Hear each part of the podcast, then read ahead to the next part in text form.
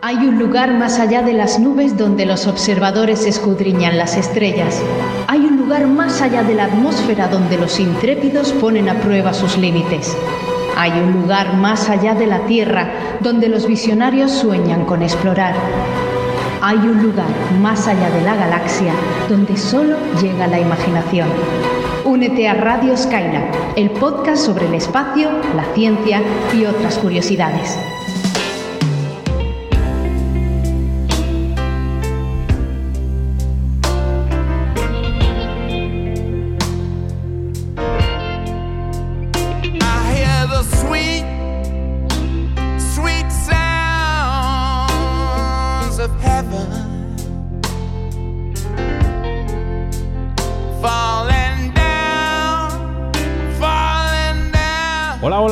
Saludo a todos los espacios trastornados. Bienvenidos al programa número 12 de la segunda temporada de Radio Skylab. Aquí estamos de nuevo en la fecha nada estelar y muy terrenal del 20 de noviembre de 2023 y contamos con la participación, eh, no sé si estelar o no, o terráquea también, de los cuatro radionautas habituales de este podcast y vamos a presentarlos. Está con nosotros Víctor Manchado de Pirulo Cósmico. Hola, Víctor. Hola, chicos, ¿qué tal? ¿Cuánto tiempo? La verdad que ya les echaba de menos. Bienvenidos todos. También está con nosotros Cavi Pasos de Mola Saber. Hola, Cavi. Hola a todos. La verdad es que ya tenía ganitas de ponerme el micro delante y, que charláramos todos un rato, ¿no? Por cierto, eh, Cavi esto es, esto es un, anuncio de utilidad pública. Cavi, ¿cómo lo escribes, Cavi? Porque hay, a veces cuando nos ponen comentarios en las redes sociales eh, hay, hay diferencias, ¿no? A veces yo lo escribo con K-A-V-Y. Pero tú, ¿cómo lo sueles escribir? Ahí está la gracia, ¿no? Yo también voy cambiando precisamente para... para despistarnos. no, pues, es que me resulta divertido que me llegue con, bueno, con K, con C, con V, con B, con I, con Y. Eh, no hay una manera correcta porque es un mote. Pero es verdad que ya en mi agenda, o mejor dicho, en la agenda de mis amigos o de mis conocidos se volvía eso un cachondeo. Así que ya lo normalicé con K, V e I latina. Ah, vale, y latina existe ese nombre realmente en India. Ah. Y digo, bueno, pues ya que existe y ya que me cayó este mote, pues vamos a adoptarlo como propio y ya está. Así que esa sería la más oficial de las maneras. Bueno, que, queda anotado que, por cierto, para alguien despistado, su nombre mm, real del DNI es Carlos, Carlos Paso, así como firmas además tus libros. Sí, y aquí, en familia, aquí en familia pues, todos podéis llamarme Cavi. Muy bien. Y además es una familia bastante grande. Eh, Daniel Marín de Eureka. Hola Dani. Hola, hola, hola, hola a todos y a todas. Eh, bueno, a lo mejor el nombre de Cavi, yo por cierto lo tengo escrito con Y en la agenda, eh, pero puede ser que originalmente se escriba con alfabeto, yo que sé, élfico y esto sea la transcripción, ¿no? Que puede haber varias. Sigamos metiendo variables, ¿por qué no, Daniel? bueno, y en este micrófono le saluda Víctor Ruiz. Bien, eh, estábamos esperándolo, estamos esperándolo porque queríamos hablar de que por fin, por fin se ha lanzado el segundo intento de, lanzamiento eh, de la Starship, por fin, por fin. Entonces eh, nos hemos visto obligados a hacer un programa de emergencia para poder comentar todas las novedades de, este, de este lanzamiento de hace un par de días. Y a eso le dedicaremos el programa de hoy. Y ya sin más, vamos a la comprobación. Retroalimentación, go. Contenidos, go. Recomendaciones, go. Todo listo, despegamos.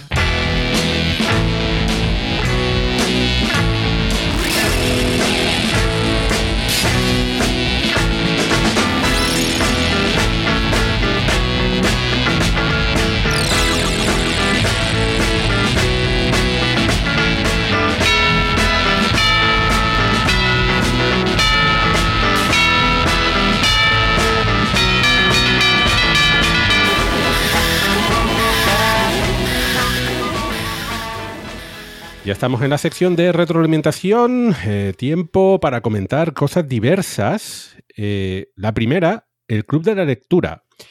Recordatorio, estamos haciendo un club de, la, de lectura de la trilogía de los tres cuerpos. Es una trilogía eh, de un autor chino,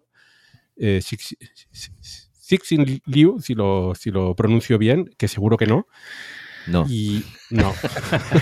A ver, Dani, no, déjalo, déjalo, déjalo. No, bueno, pues es eh, una trilogía además que se ha hecho muy popular en los últimos años.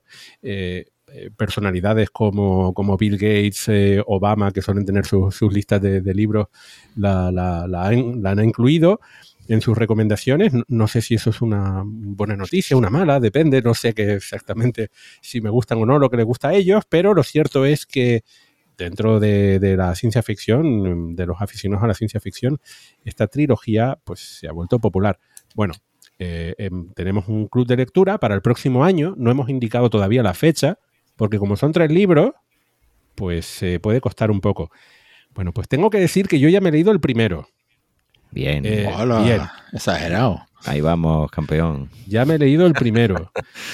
Eh, y es- está muy guay, está muy guay. Eh, quiero ver qué, qué ocurre en los... eh, Y yo he de decir que me consta que hay gente que nos que lo ha leído, ha leí- se ha leído los tres eh, por nuestra recomendación. Ya los de- tres. Vale. Los tres. Y mando un saludo de aquí a Ana, que Madre es una mía. de estas personas que se los ha leído.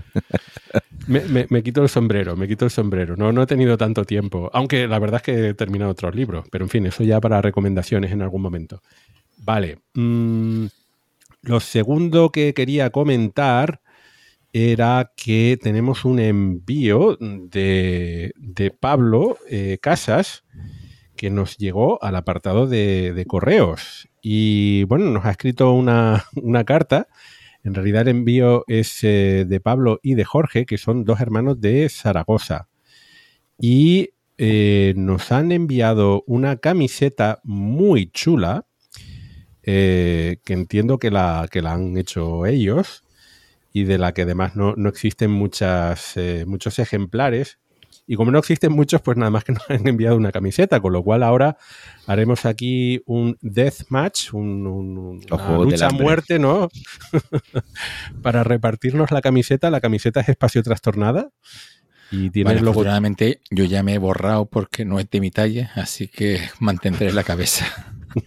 Sí, el- el- el- la, la lucha a muerte será entre Dani y Cavi, me parece, porque a nosotros dos no, no nos cabe. Creo, creo, queda- porque, creo, porque no. No, la, no, no la sacado todavía del plástico. ¿eh? No, es, es una camiseta con el escudo de la eh, Academia Nacional eh, del Espacio China. Vale. Eh, muchísimas gracias a Pablo y a Jorge por habernos hecho este, este regalo. Muchas, muchas, muchas gracias. Y un saludo a Zaragoza, un sitio que me gusta mucho. Bueno, luego tenemos también eh, un comentario porque que, hacer, a felicitar a, Coffee Break, nuestro podcast hermano, porque recientemente han ganado el premio del público. Además, se votaba en la categoría de, de ciencia y cultura, me parece, algo así. Eh, eso, de premio al público, con votación popular. Eh, muchísimas felicidades. A mí me sorprende la, cadencia que tienen, eh, la, dedicación que le, ponen. Son eh, programas de tres horas todas las, semanas y ahí están incombustibles. Tiene muchísimo mérito lo que, hacen y, y- lo que han conseguido durante todos estos años. Desde luego ahí SpaceX podría ap- aprender decadencia de nuestros hermanos mayores, de nuestros queridos Coffee Break, porque eso, lo que tú dices, tienen una cadencia sensacional, es que son un reloj suizo, no fallen.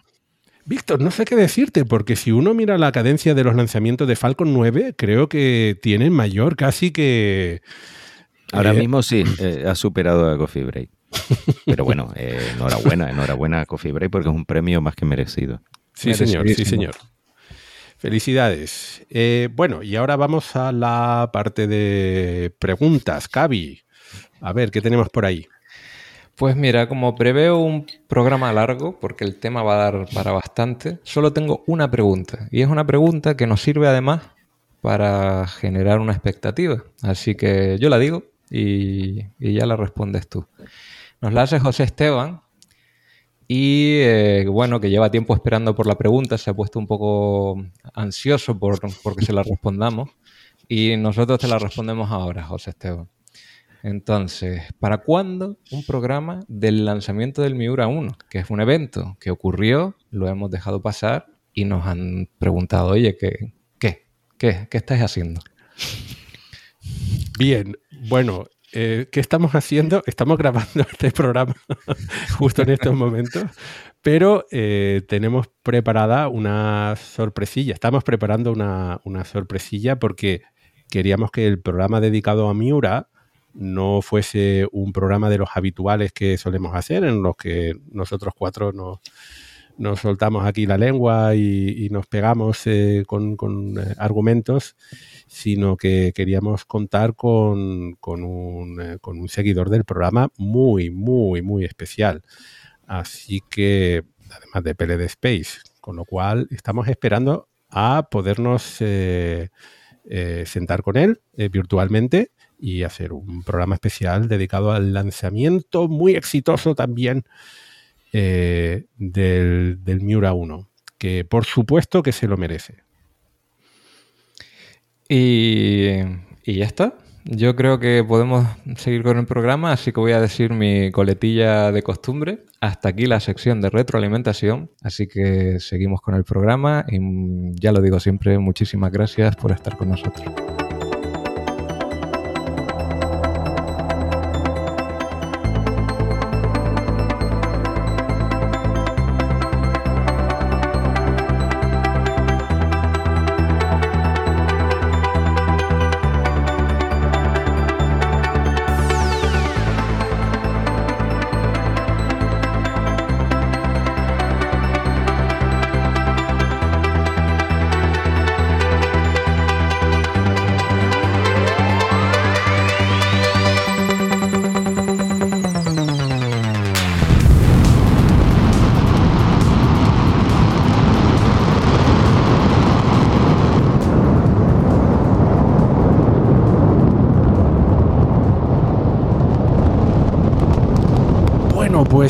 Estamos aquí de vuelta y vamos a hablar de... Mm, a ver, que estuve pensando varios títulos para este tema, que no, importa mucho, que los cambiamos luego al final cuando publicamos en redes sociales.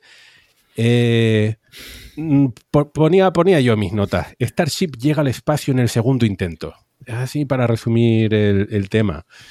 Em, bueno, saben que hace unos pocos días se ha lanzado eh, la segunda versión de pruebas de el pedazo cohete de SpaceX, eh, que es enorme, enorme, enorme, y con eso se tratará de llegar a la Luna e incluso a Marte.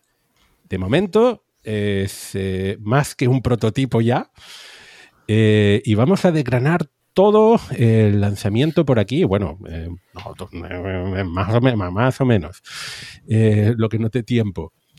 Pero eh, pensaba hacer una pequeña introducción para recordar en qué habíamos quedado en el anterior intento, en el primero. Recuerden que la, primera, la primera prueba que sucedió hace ya eh, seis, meses, más de seis meses, uh, o casi, sí, por ahí estamos en noviembre. Bueno, em, la, primera prueba acabó, acabó bastante mal. O sea, fue, fue un parte, un éxito parcial porque el cohete, bueno, pues sí, eh, se lanzó para alguna definición de, lanzamiento, mm, pero no, no, un éxito total no fue. Sobre todo, el problema que tuvieron que, fue que eh, el más importante es que fallaron varios motores durante el lanzamiento. Eso hacía que el cohete no tuviera la aceleración suficiente para tener un lanzamiento correcto. Eso además generó daños importantes en la propia rampa de lanzamiento. Bueno, no solamente eso, sino el propio diseño de la rampa de lanzamiento no, estaba preparada para un cohete con tal potencia. Estamos hablando del cohete más potente del mundo y de la historia. Eh, también hubo daños importantes en los alrededores de la rampa de lanzamiento en Boca Chica. Esto está en Texas, muy cerquita de la frontera con México. Además, hubo fallo de los motores durante el, ascenso, no, solamente los que no se encendieron eh, durante los primeros segundos, eh, sino que hay otros motores que eh, incluso explotaron durante ese lanzamiento e incluso hubieron dudas sobre el sistema de autodestrucción. Y además, la primera etapa con Super Heavy no se separó de Starship, que es la segunda etapa. Con lo cual, esto acabó en una bonita explosión eh, y con muchas, muchas dudas sobre el futuro de este programa. Eh, mm, la Agencia Federal eh, de Aviación estadounidense, que es la que concede licencias para el lanzamiento de cohetes en Estados Unidos, inició una investigación así como el servicio eh, medioambiental estadounidense, especialmente marino. Bueno, si recuerdan, si recuerdan, eh, estos cuatro radionautas, después de ese primer intento de lanzamiento, dijimos que esto era imposible. No sé si con esas palabras eh, literales, pero veíamos casi imposible que, o imposible mm, que, que, SpaceX se recuperara de, de, esto este año. Como mínimo, pues eh, iban a tardar un año en, rediseñar la rampa de lanzamiento, en, arreglar todos los problemas técnicos que habían tenido. Pero resulta que durante estos meses han trabajado sin descanso.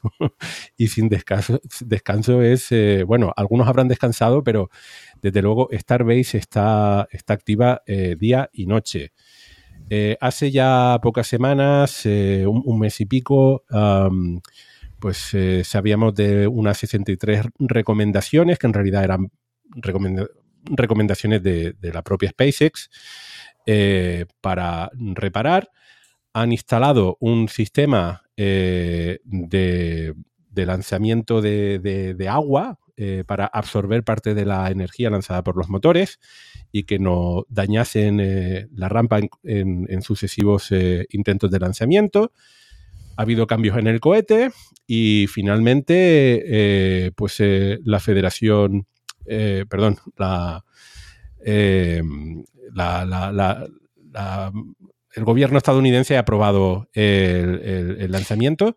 En concreto, la aprobación medioambiental fue el jueves 15, cuando SpaceX ya tenía prácticamente anunciado el lanzamiento para el, viernes 16, aunque finalmente hubo un retraso de 24 horas eh, por el cambio de actuadores de las rejillas de, mm, el Super Heavy. Y bueno, pues eh, así nos situamos en el sábado 17 de noviembre, aquí además un, horario muy, muy chulo para Europa y Canarias, porque al mediodía pues eh, estaba ese intento de lanzamiento allí en Boca Chica, era, era de, amanecida, ¿no? Bueno, después de, esta introducción de, algunos minutillos, eh, quería... 18, sí, sí, perdón, 18 de noviembre, no, no 17, 17 era el viernes. Eh, pues eso, que, nos situamos en el, en el, en el sábado. Em, ¿Cuántas, eh, voy a preguntar, voy a hacer una ronda de preguntas. ¿Cuánta fe tenían en un lanzamiento mm, relativamente con éxito. Después de estos seis meses eh, de cambios, em, tanto en el, en el, en el cohete como en la propia eh, eh, base estelar de, lanzamiento de SpaceX, eh, que preveían un, desastre completo, más o menos, pues a lo mejor consiguen algo mejor que el anterior. ¿Qué pensaban? Te digo lo que yo, la idea que yo me había hecho en la cabeza. Claro. Pues, mm, de hecho, un amigo me preguntó qué consideraba yo que podría ser un éxito dentro de los fracasos que podían darse en las distintas etapas de, todo el lanzamiento. Y yo dije, mira, me conformo con que no fallen más de tres motores para que eso vuele y que mm, el sistema de separación pues no reviente los cohetes, aunque no funcione muy bien. Ahí, ahí estaba yo. y poco más, porque claro, como no, había visto nunca la separación, no me atrevía ni a hacer predicciones después de eso. Mm, simplemente ahí estaba la expectativa. Y también dije, bueno, y que aguante eh, la amortiguación del agua para que no haya otro cráter mm, por el despegue. Esas tres cosas fue, como lo mínimo que me esperaba yo. Pero era un vuelo, bueno, voy a hacer spoiler, a lo mejor hay que decirlo después, pero era un vuelo tan limpio, tan limpio como por lo menos inicialmente, quiero decir. Sí. Fue bastante catártico, ¿no? Ver todos esos motores encendidos sin que fallara ninguno, cuando es un, yo lo he dicho varias veces en el programa, en mi opinión es una, era una de las partes críticas. Todavía pienso que podría seguir siendo crítico, ya diré después por qué, pero verlos perfectamente encendidos los 33 motores fue muy bonito. Víctor, ¿qué pensabas? Pues mira, para ser sincero, yo tenía mis serias dudas cuando durante el proceso de reparación de la rampa de lanzamiento, que, claro, hay que recordar que en, el primer, en la primera prueba de lanzamiento, el, buena parte de los fallos de los motores que, se produjeron vino por la enorme potencia de los 33 motores encendidos que provocó que se arrancaran de cuajo varios bloques de, de hormigón de la propia rampa y que impactaran en los mismos motores la propia onda de choque y que dañara varios de ellos. Y eso, pues, parece que eventualmente, bueno, eh, finalmente produjo el fallo total del cohete. Eh, cuando anunciaron que iban a cambiar eh, el sistema o, la base de lanzamiento de, hormigón por un sistema con agua y que era de acero inoxidable, confieso que tuve mis dudas, que el caudal de agua fuera suficiente para poder absorber el impacto de todos los motores funcionando a plena potencia, que hay que recordar que los motores de, este cohete tienen una potencia descomunal y además son 33. Eh, digamos, cada uno de los motores de, de los Raptor tienen el doble de potencia que cada uno de los motores del Falcon 9, que es el cohete que tiene una fiabilidad prácticamente absoluta a día de hoy, que tienen los motores Merlin pues los Raptor tienen el doble de potencia y si encima multiplicas el número por 33, la potencia de, salida de todo ese chorro de, gas, de, plasma, es brutal y descomunal. Y tuve mi duda de que una base de acero inoxidable con agua a presión fuera suficiente afortunadamente para SpaceX y, para todos los espacios trastornados, el sistema funcionó muy bien, los ingenieros hicieron magníficamente su trabajo, hicieron muy bien los cálculos y no se dañaron los motores. Así pudieron aguantar hasta la separación los 33 motores encendidos perfectamente. La verdad que superó todas mis expectativas y como te estaba diciendo acá, el lanzamiento fue limpio, limpio. Evidentemente, ya luego después con las imágenes sí se ve que, hubo algunos de los tanques de combustible que estaban un poquito más alejados, que también se dañaron, pero no fue ni mucho menos el panorama del primer lanzamiento que los destrozos eran más que evidentes. Ahora, incluso en ex Twitter, ahora X, y los más publicó fotos de la, de la propia rampa de lanzamiento desde abajo sí, a ver, se aprecia algún daño, pero es inevitable. Pero comparado con cómo quedó eh, tras el primer vuelo, pues mira, ha quedado muy, muy, muy bien, ha aguantado muy bien el embate. Em, coincido contigo, Víctor. Eh, para mí, ahora, ahora le pregunto a Daniel, eh, pero para mí el, asunto del sistema de amortiguación acuática tenía muchas, muchas dudas. Recordemos que eh, las rampas de lanzamiento de los grandes cohetes en, Cabo Cañaveral eh, tienen una trinchera, un deflector. Eh, entonces hace que se desvíen todos esos gases y no causen daños. Pero por la situación de Boca Chica, que es un lugar que está al lado del mar, hacer una trinchera parecía inviable y además ya con la torre de lanzamiento construida. Entonces, lo que han hecho, eh, Dani lo, no, sé, Dani, si, esto lo, has, pillado de algún otro lado, pero me gusta, me gusta la descripción de es una, una ducha al revés. eh, Creo que lo dijo, pues no sé si el propio Elon Musk, pero bueno, no lo sé ahora mismo, la verdad. bueno, pero es una ducha gigantesca, enorme, en la que sale el agua a presión. Yo no sé cuántos eh, miles de litros eh, por segundo puede estar eh, lanzando este sistema, pero mm, eh, eso en, un, diámetro importante sale muchísima agua, bastante presión. Sí que es cierto que ellos estuvieron haciendo pruebas durante estos meses porque han hecho pruebas de encendido estático durante muy, muy pocos segundos y parece que el sistema funcionaba, pero claro, no nosotros creo que no sabíamos si habían utilizado toda la potencia de los 33 motores. Sí, sí, sabía, era la mitad de la potencia. La mitad, claro. En el, en, el, en el estático, claro pues eh, me imagino que ellos habrían hecho sus números y, las tenían consigo, pero a mí personalmente, por eso comentaba, a mí personalmente me, ha sorprendido que la solución que le, le, han dado, que parecía además de, bajo coste, ¿no? Porque no, han cambiado prácticamente nada de la, de la, torre de lanzamiento, le han añadido ese, ese sistema de ducha inversa que por supuesto ha costado mucho trabajo, pero, pero bueno, parece una solución relativamente barata para lo que podría haber supuesto tener que rehacer toda la, torre de, lanzamiento, hacer una trinchera, irse a otro sitio, eh, cualquier, que es lo que hablábamos ¿no? en el programa anterior, cualquier solución a eso no, se nos apetecía muy complicada. Y sin embargo, no. Y sin embargo, lo han hecho, Víctor. Mm, pero, pero, en fin, yo no las tenía tampoco todas conmigo. Yo me quedé muy sorprendido. Dani, ¿cómo, ¿Tenías alguna expectativa anterior al, lanzamiento? Eh, bueno, pues para mí ha sido un éxito bastante importante y mi expectativa era un poquito lo que decía Cavi, ¿no? Que se encendiesen prácticamente todos los motores, que no fallasen muchos y que se llegase a la separación de etapas. Y en esta misión se ha superado porque no falló absolutamente ni uno solo de los Raptor 2. Eh, y esto era un tema importante porque el anterior lanzamiento fallaron unos cuantos. Ojo, ojo con esto, que oficialmente SpaceX jamás ha reconocido que esto se deba a la falta de un, eh, de un sistema amortiguador como el que se instaló luego.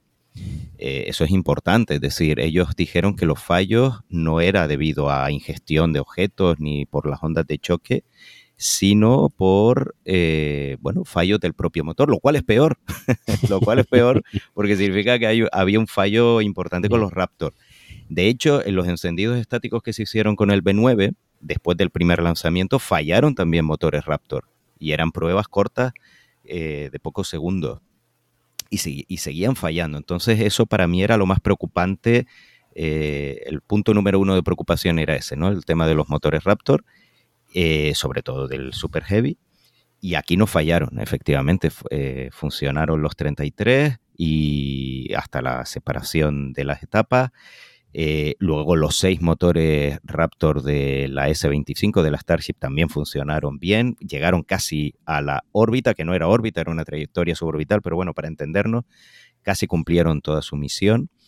Entonces, eso para mí ha sido un éxito. Y luego hay que recordar que con respecto al anterior eh, lanzamiento, se había introducido un sistema de separación de etapas nuevo, que era separación en caliente con un anillo entre las dos etapas para facilitar el escape de lo que hace. Separación en caliente es como su nombre indica, que se separan las etapas con la primera etapa todavía encendida y la segunda etapa se enciende cuando todavía está unida a la primera, ¿no? Que esto es, un, es más viejo que en, en, astronáutica, es más viejo que un periódico, pero que Elon Musk eh, lo introdujo eh, pues para facilitar la separación porque tiene, este método se usa muchísimo en misiles, ¿no?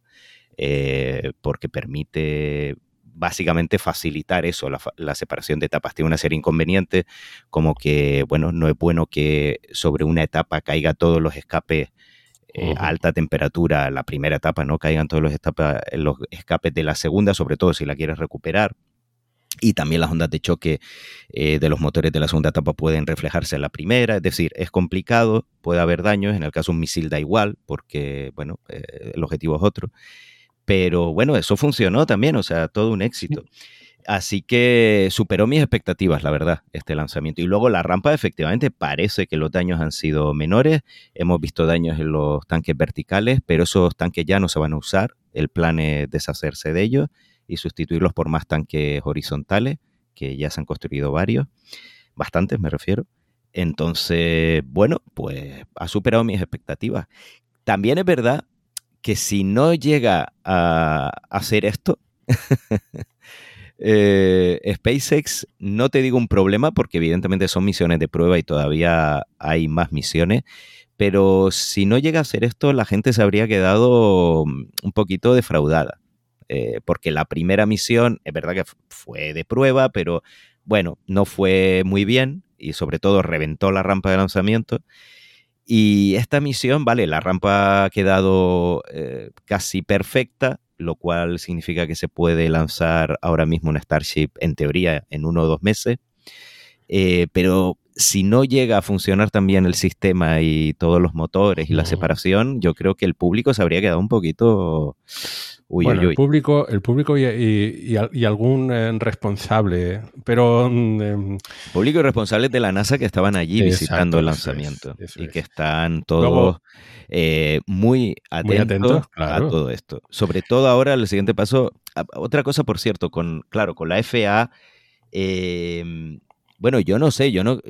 A ver, cuando fue el primer lanzamiento, yo tenía claro que se iba a lanzar en menos de un año pero siempre lo digo, no porque yo sea aquí eh, muy avispado, sino porque la gente de la NASA, que obviamente tienen contacto directo con SpaceX por el programa Artemisa, no quedaron muy preocupados cuando reventó la rampa. Entonces yo siempre lo he dicho, yo pensé que se iban a lanzar hasta dos misiones antes de fin de año. O sea, yo me he pasado de optimista porque, vamos, yo tenía claro que lo iban a reparar. Evidentemente, una cosa es la previsión y otra cosa es la realidad. El, más optimista había sido Elon Musk, que había dicho que en dos meses se volvían a lanzar. Elon Musk siempre es el más optimista. No, pero a ver, la, el vuelo, el primer vuelo fue en abril, eh, los encendidos estáticos y la prueba de la ducha inversa fue en verano, y el resto han sido problemas menores en, de ellos, técnicos, y eh, la, el por un lado, que la FAA finalizase la investigación y luego le diese la eh, modificación de la licencia, porque no se ha dado una licencia de lanzamiento nueva, sino una modificación de la primera licencia de lanzamiento, ¿no? En base a, todo esto. Entonces, digamos que ha sido como que se ha retrasado mm, de forma un poco inesperada, pero que en principio se podría haber lanzado en, en, octubre, ¿no? Si no hubiese sido por todo el retraso burocrático, que es lógico por otra parte, porque la explosión y lo que hizo ahí le reventó todo, pues era eh, necesario un informe de accidente y medioambiental. Eh, también es cierto que a veces tengo la impresión de que Elon Musk trata de culpar a, a la administración estadounidense, a la burocracia, de cosas que ellos no tienen del todo eh, listas, ¿no? O resueltas, ¿no? Eh, para, para, eso, eh, echar balones fuera. Pero, pero es una impresión, ¿no? Suele hacerlo. Evidentemente no hay prueba en este caso, ¿no? no hay prueba fehaciente de que eso sea así, pero yo también tengo poquito esa impresión. Pero yo no sé justo si ahora justo en, estos meses ese es el caso. No, no, no, lo tengo tan claro. En otras ocasiones sí con las me otras parece, Me parece, me parece recordar, y ya a mí me falla la memoria, me estoy haciendo viejito, eh, que en agosto, julio, agosto, él se estaba quejando del tema de los permisos. No, lo tenemos ya todo listo y tal. es que estamos esperando aquí por los papeles. Y, uno sabía que no, no, estaban del, preparados del todo, todavía les quedaban trabajo que, hacer allí. De hecho, de hecho, eh, hace, hace pocos días, esto se parece a Las Vegas, ¿no? El, circuito de Fórmula 1 de Las Vegas. Eh, eh, pocos días antes mm, del lanzamiento, eh, estaban construyendo un muro, ampliando un muro, sustituyendo una valla para poner un muro más alto para impedir que parte de los mm, trozos que, se generan durante el lanzamiento acabasen fuera, ¿no? Porque además esas vallas terminaban también bastante dañadas. Y, una cosa que a mí me sorprende mucho, ahora nos ponemos a comentar un poquito más el lanzamiento, pero eh, anterior al lanzamiento, eh, me parece increíble muchas cosas, pero una de ellas es que eh, decidan hacer un, un cambio de actuadores de las rejillas el día anterior del lanzamiento y sean capaces de quitar la Starship, de bajarla de ponerse a arreglar eso, de cambiar esos motores en, la propia rampa de lanzamiento, que se ven con, grúas comerciales, eh, no sé, esto no, no, no, es, esa parte de, la construcción de Starship parece muy, muy, poco, muy poco épica, ¿no? Eh, son, son todo, pues parecen trabajadores de una obra, de un edificio que están haciendo al lado de nuestra casa. Y sin embargo, están reparando, estaban reparando allí el cohete más potente de la historia para un lanzamiento que eh, hacen al día siguiente. Y otra vez, eh, una vez lo tienen reparado, vuelven a subir la Starship, la integran y venga, para adelante. Me parece de un, ahora que se habla especialmente en informática, es, eh, los métodos ágiles ¿no? de, desarrollo. Yo no me imagino nada similar en otros cohetes eh, más serios, si yo qué sé, el, Ariane, eh, cuando salga el Ariane 6, eh, se encuentran algún problema, yo creo que si se encuentran algún problema en el cohete, estarían semanas, si no meses, para cualquier, cambiar cualquier cosa. Y en, y, en, y en, el caso de SpaceX son capaces de hacerlo en horas, no, en meses. Dar una etapa es algo muy complicado. para empezar, la mayor parte de lanzadores eh, la separación eh, de etapas se consigue mediante mecanismos pirotécnicos, hay unos protocolos muy delicados porque hay explosivos, esos son los mecanismos pirotécnicos, ¿no? Para asegurar la, separación de etapas. En el caso del Falcon 9 no es así, y en el caso de la Starship tampoco, no hay ningún mecanismo pirotécnico, entonces eso facilita la separación y aparte pues la forma de trabajo efectivamente es única pero sí, esto no se puede hacer con ningún otro lanzador. Hay unos protocolos muy, muy, refinados por eso. Eh, de cara el día antes de un lanzamiento, eh, que va, que va, es lo que tú dices, habría un atraso de días o de semanas dependiendo del sistema a sustituir, ¿no? Y en este caso era un sistema que los actuadores de las rejillas aerodinámicas, que era de difícil acceso, ¿no?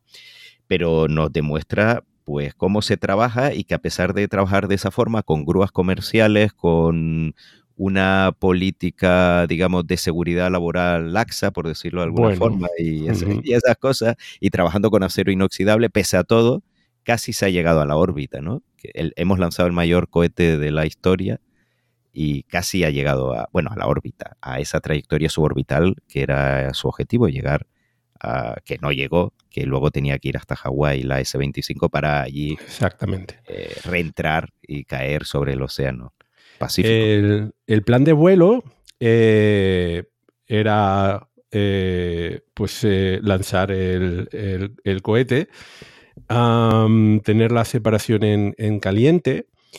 la separación en caliente que la estaba comentando Daniel, ahora hago un par de apuntes y eh, dejar que la Starship, eh, con su, la segunda etapa, eh, con sus propios motores, llegase a una altura suborbital. La idea no era llegar a, órbita, ponerse en órbita alrededor de la Tierra, sino que terminase aterrizando cerca de Hawái, al otro lado del mundo, porque esto se está en, Texas, en el Golfo de México. Hawái, como saben, está en el Pacífico.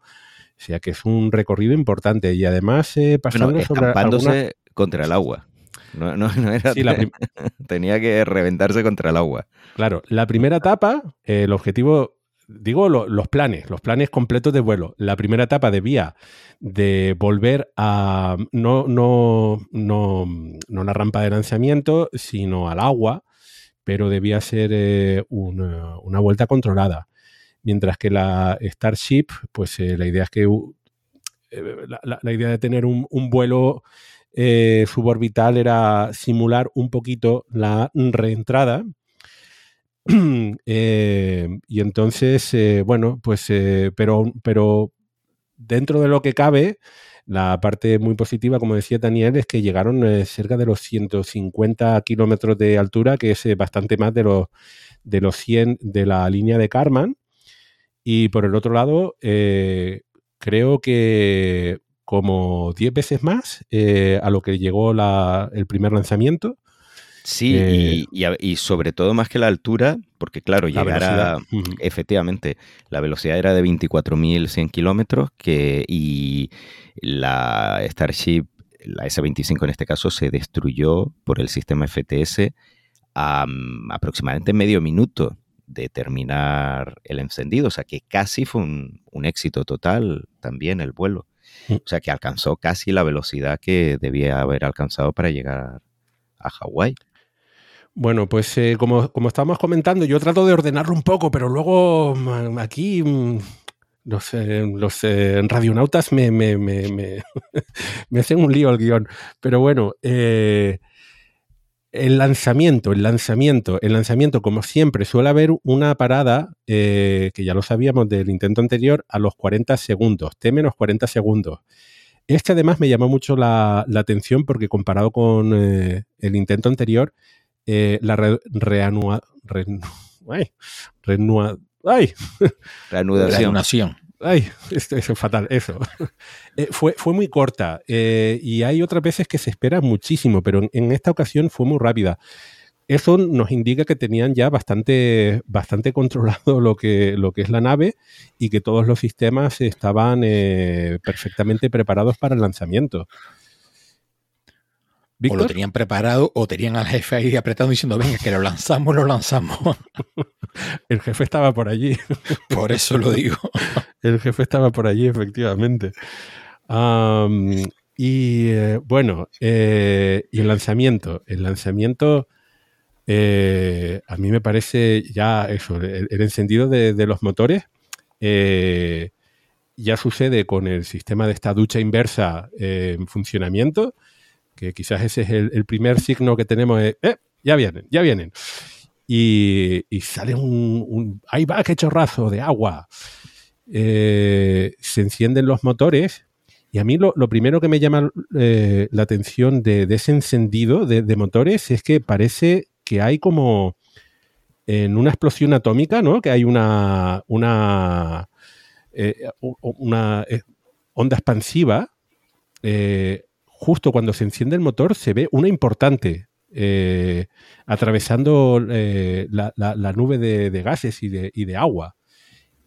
Y luego, efectivamente, esos 33 motores se encienden, lo podemos ver con la telemetría que aparece en la, en la, retransmisión, están todos encendidos. Y vemos también como, como, hay otras ondas de choque por ahí. Eh, hay como un burbujeo, una especie de burbujeo en, en, los gases. Y aquello empieza a ascender y si lo comparamos, si ponemos una, pantalla con el lanzamiento de, del primer intento con el segundo, vemos como rápidamente eh, la Starship Super Heavy del segundo intento rápidamente ascienden. Eh, en el intento anterior tardaron muchísimo en salir de la rampa de lanzamiento y en este caso no. Eh, y ah, bueno, eso ya viendo que todos los motores estaban completamente encendidos y que aquello empieza a subir rápido, ya para mí fue la primera sorpresa de que, wow. Que recordemos que para este vuelo se hizo eso adrede, o sea, que se lanzase más rápido, que estuviese todo el proceso de encendido e ignición fuese más rápido para evitar dañar menos la rampa. O sea, que aparte de la ducha inversa, también ha sido la velocidad en el despegue. Y eh, bueno, el, ascenso luego también es eh, impresionante, sobre todo porque, de nuevo, comparándolo con el intento anterior, eh, el intento anterior vimos como los motores se iban rompiendo por el camino, iban explotando, salían, salían trozos de, la, del cohete y en este caso la, la, la, frase fue limpio, ¿no? Sin empito, todo, todo, todo bastante limpio. Mm, casi todo, casi todo. porque es cierto que durante ese ascenso de, todo el conjunto, de todo el bloque, se ve como hay algunas eh, protecciones de la de, Starship, eh, de la reentrada, que son unas, unas eh, plaquitas negras. buena parte de bueno, buena parte, una parte de ellas se despegaron y eso no son buenas noticias. Eh, no, sé si es un gran problema, entiendo que encontrarán alguna solución, pero si eso tiene que estar pegado, desde luego el, meneo del lanzamiento parece que ha, indicado que ahí tienen algo que resolver. Es un problema, porque con tanta pérdida de losetas, dudo o por lo menos es complicado que la S-25 hubiese realizado una reentrada perfecta Mm, no es imposible porque las reentradas hipersónicas a alta velocidad son inescrutables, pero es algo complicado. pero también, a ver, eh, las losetas no están pegadas. Eh, solo las del morro y las de las puntas de las superficies aerodinámicas, sino que están unidas por tres puntos de apoyo y por eso se han desprendido. Eh, se supone que con la siguiente nave, con la S-28, pues están verificando mejor que están más agarradas y que con el tiempo evitarán tanta caída de los Z. Em, una, una, cosa que creo que he leído por ahí es que las, eh, las que se han despegado justamente son eh, Mm, en lugares donde, donde no se pueden utilizar tornillos, con lo cual estaban pegadas con pegamento. Y el pegamento no sé cuál han utilizado, no sé si es uno de estos de barritas en lugar de ser eh, no, o la gotita. Eh, por ejemplo, las del morro están pegadas y no se cayeron. Eh, es decir, em, no es más complicado. es más complicado de lo que parece, pero bueno, se cayeron donde debía, que es en la junta de, de tanques y de determinadas partes de la nave, que es donde se sufre más eh, vibraciones y estrés. Pero bueno, eh, también como estaban tan mal colocadas, si uno mira la superficie de los Zetas no era para nada lisa, o con lo cual el flujo supersónico no sería, sería muy turbulento y eso es malas noticias para cualquier vehículo hipersónico. Me refiero que no se esmeraron mucho en el escudo térmico de esta nave porque sabían que las probabilidades de que llegase a esa etapa era muy baja. Con la S28 sí han puesto más cuidado y me imagino que eh, con el resto de vehículos pues más. Es decir, es un problema, pero sí veo que lo están solucionando poco a poco en los siguientes vehículos. Víctor.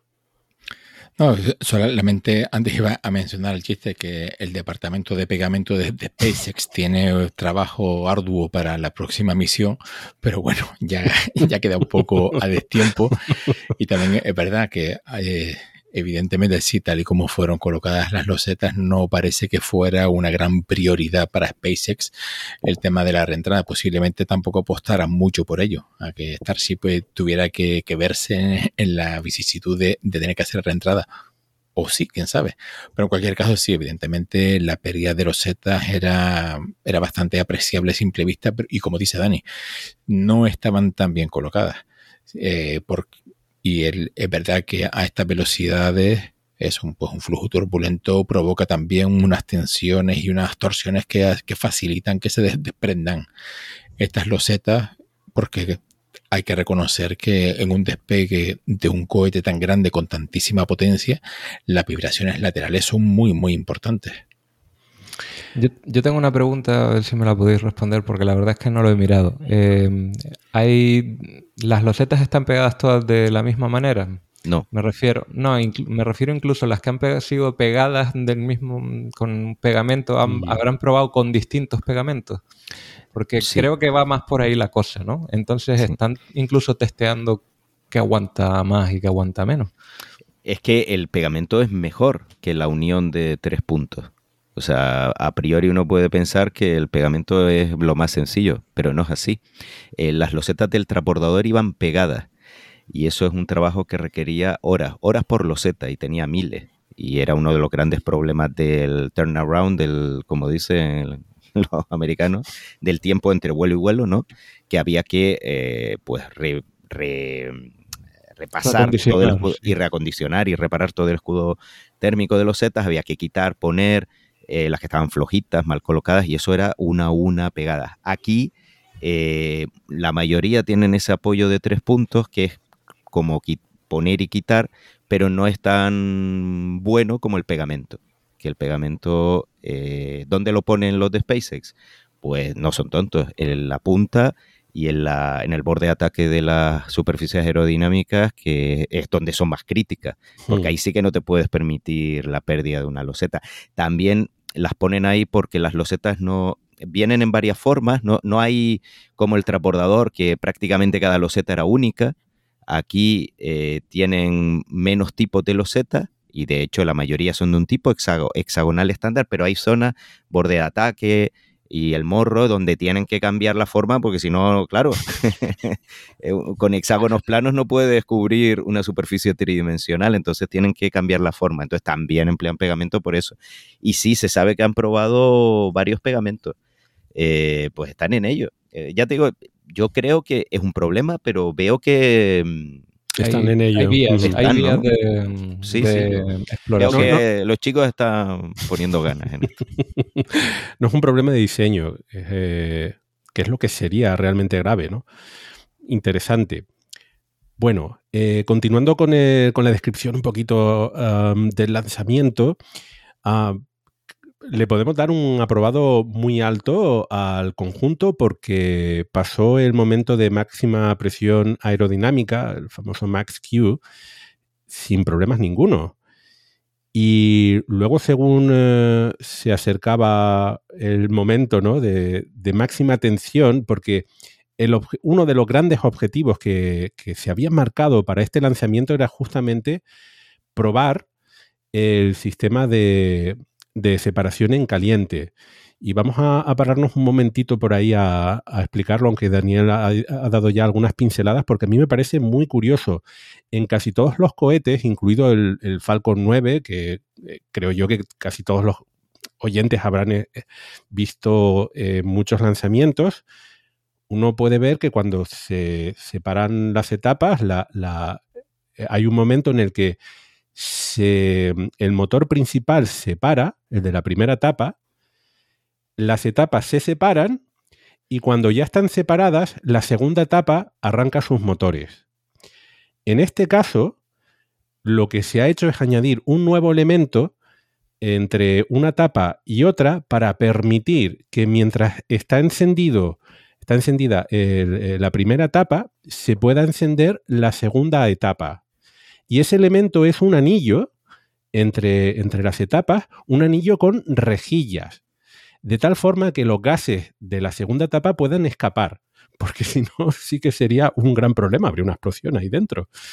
Em, con lo cual, eh, es, esta parte mm, parece que fue a pedir de, boca. Y yo no he visto, eh, Daniel, hacías menciona que en los misiles es bastante, bastante común. Esto, es más, esto más viejo que ir al baño. Vale. Pues, en, los, más conocidos, el, el Ariane más conocido, sí. El Soyuz, por ejemplo, es de separación en caliente. Por eso tiene una rejilla de separación entre el bloque central y la mm. superior del bloque. Pues no me he dado cuenta. El larga marcha 2F es de separación en caliente. En la historia de la astronáutica, el Titan 2 que lanzó la Géminis, por ejemplo, era de separación en caliente. Titan 4 de separación en caliente. Y podemos seguir así mucho rato. O sea, es algo muy común. Ojo, Titan 2, Soyuz, menos el larga marcha 2F, pero el Titan 2 y el Soyuz, que son de separación en caliente, el Titan 2 era, eh, estaban basados en misiles. Bueno, el Titan 2 era un misil y el Soyuz un, está derivado del misil R7.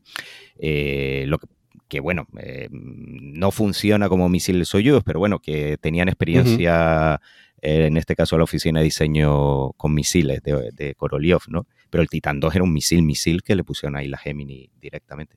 Prefiero que es una técnica eh, muy, muy usada y muy común. El cohete Proton también, por ejemplo, ruso, que también en su momento era un misil, fue diseñado como misil, aunque nunca se usó como tal.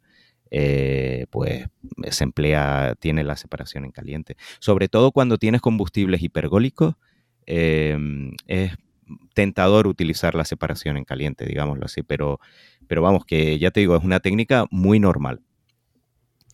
¿Cabi?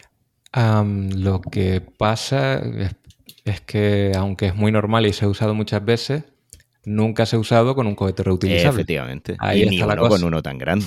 Ahí, está, porque es justa, bueno, este es el, tema que quería yo que entráramos en, en, materia. Porque justo después de la separación en caliente, aunque fue muy bien y muy limpia, justo después pasaron cosas. Y creo que están relacionadas con la separación en caliente. O por lo menos por las dinámicas que ocurren después justo de la separación. Que bueno, se nos quedó atrás una cosa que también quería mencionar y es en el, lanzamiento tan limpio que, del que hemos hablado, otra cosa que me llamó la atención fue el encendido de motores en secuencia, que no fueron todos a la vez, ¿no? Sino que fue en una secuencia en, cada vez en el anillo más exterior, priorizando los motores centrales, que entiendo que son los más importantes, pues si esos no se encienden, mejor aborta el lanzamiento y luego ya eh, siguiendo en secuencia con todos los demás. Me pareció precioso también y muy inteligente, ¿no? Porque al final es una manera también de, controlar un poquito más lo que está pasando ahí. Eh, y esto lo menciono a colación de el encendido que vimos después de la separación en caliente del booster. Y bueno. Eh, y, ya que lo mencionas, otra cosa de lanzamiento que se ve mejor en las fotos que, que, en directo, creo yo, es el escape con ese tono rosa violáceo, porque de metano, es un cohete de metano, que no es el primero que despega de metano, obviamente no, ya no va a ser el primero que llega a órbita, porque eso ha sido el Chuche chino, pero, pero bueno, es el mayor cohete de, metano de, de, la historia, es el mayor cohete de la historia y por supuesto el mayor cohete de metano de la historia. Y es el mayor cohete que utiliza ahora el método de separación en caliente, que la pega de este... A ver, lo interesante de este método y por eso se utilizó en los principios de la, astronáutica, es porque, a ver, em, ¿cómo enciendes tú los motores de la segunda etapa si no hay aceleración? Porque si se separa la primera etapa, porque se han apagado los motores de la primera etapa, ya, ya, ya no hay aceleración.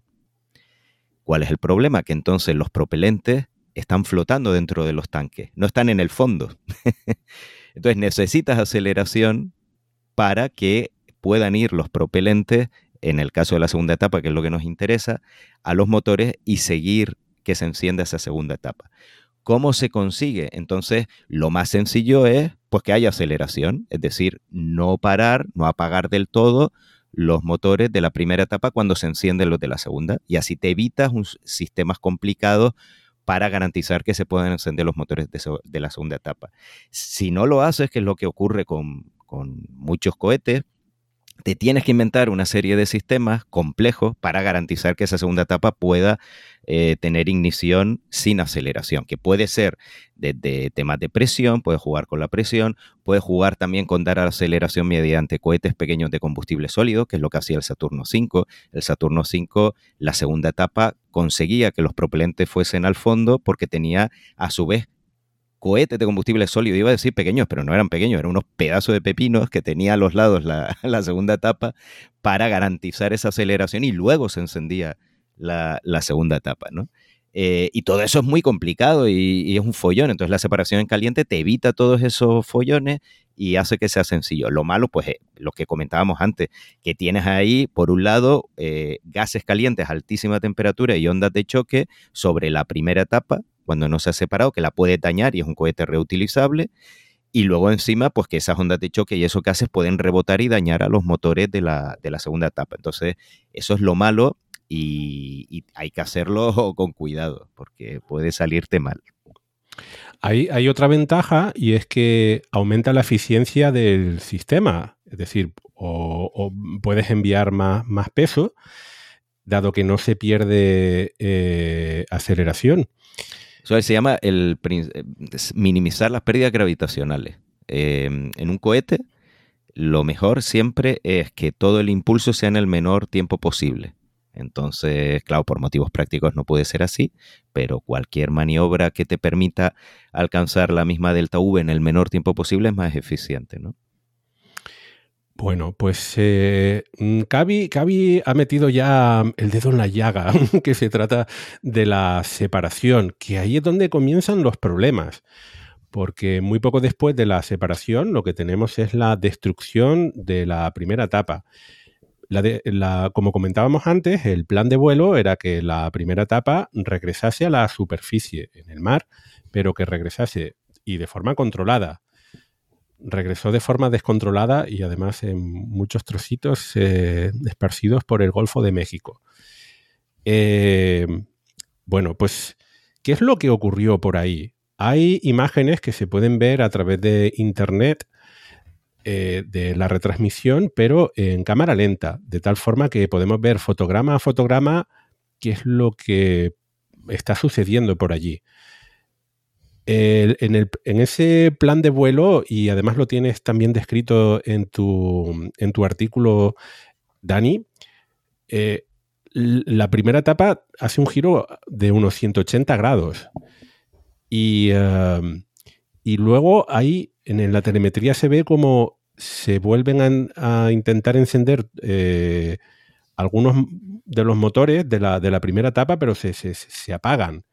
Al poco tiempo se ve como hay una explosión en, en la zona de los motores.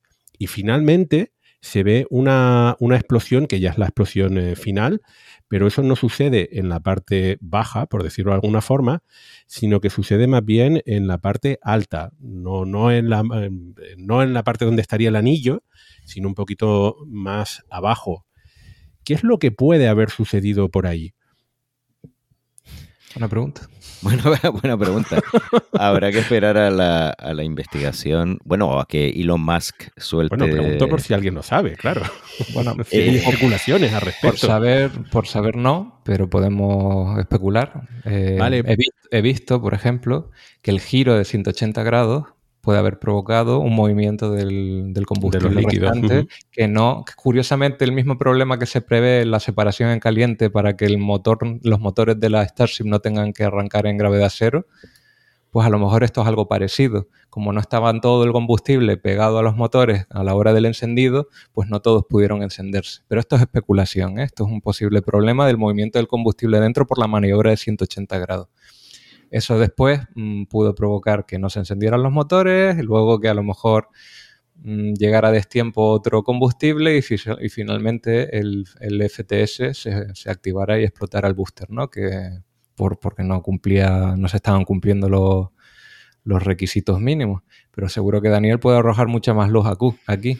No, no, yo no me atrevo, no me atrevo a especular. Evidentemente parece que está relacionado el fallo de los motores con ese giro relativamente violento de 180 grados. Eh, llama mucho la atención que la secuencia de apagado secuencial de los motores para la separación eh, fuese bien y luego el reencendido fuese mal. Eh, llama bastante la atención, entonces yo creo que es evidente que algo pasó durante la maniobra, ¿no? el que es difícil saberlo.